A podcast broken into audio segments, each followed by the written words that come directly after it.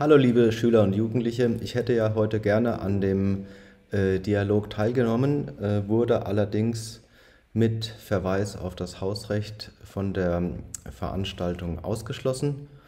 Ähm, ich habe einen Attest, bin von der Mund Tragen der Mund-Nase-Deckung befreit und ähm, hatte jetzt die Wahl, ob ich mich dort äh, unterordne, um zu euch sprechen zu können, habe mich dann aber entschieden, äh, dass ich den Rauswurf akzeptieren muss und dort auch juristisch dagegen vorgehe, weil ich natürlich für alle Menschen einstehe, die aufgrund der Mund-Nase-Bedeckung gerade diskriminiert werden und im alltäglichen Leben all diese Probleme haben.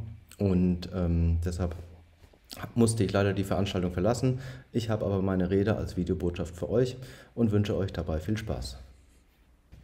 Liebe Schüler, liebe Jugend, ihr seid unsere Zukunft. Und deshalb ist es beschämend, wie die derzeitige Politik mit euch umgeht. Ich setze mich seit dem ersten Lockdown Mitte April 2020 für eine Welt ein, in der alle Menschen in Freiheit und in Frieden leben können. Und dafür demonstrieren inzwischen sehr viele Menschen bundesweit jeden Samstag und auch unter der Woche. Im Rahmen der Pandemie-Maßnahmen der Bundes- und Landesregierungen soll euch beigebracht werden, dass soziale Kontakte schlecht sind. Ich stehe für ein soziales Miteinander, den persönlichen Austausch, miteinander sprechen und eine offene Diskussionskultur etablieren, in der Meinungen offen diskutiert und ausgetauscht werden können. Es ging ja auch am Anfang der Pandemie darum, das Gesundheitssystem nicht zu überlasten.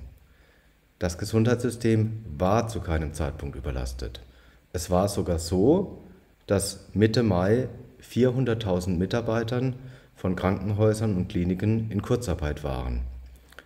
Nun wird mit einem von der Regierung willkürlich festgelegten Grenzwert von 35 bzw. 50 je 100.000 gearbeitet, um immer strengere Maßnahmen durchzusetzen.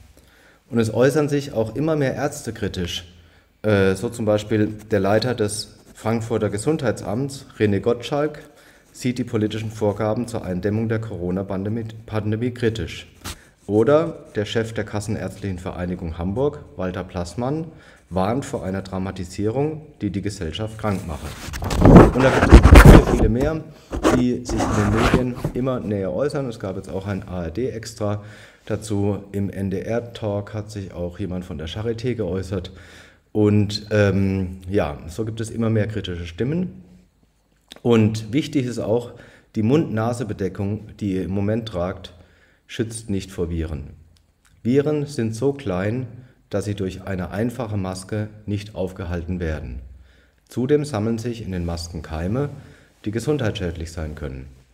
Und auf meinen Wahlveranstaltungen, die immer mittwochs stattfinden, könnt ihr einen Test mit einer Petrischale machen. Und dort seht ihr dann innerhalb von ein bis zwei Tagen, welche Keime gewachsen sind. Und diskutiert bitte diese Fragen mit euren Biologielehrern, sprecht darüber mit euren Eltern und ganz wichtig, installiert Telegram, dort erhaltet ihr unzensierte Informationen. Kommt auch unbedingt zur nächsten Demonstration am 17.10.2020 auf den Cannstatter Vasen, trefft viele freundliche Menschen und informiert euch über eure Zukunft. Vielen Dank und äh, alles Gute, ein schönes Tag.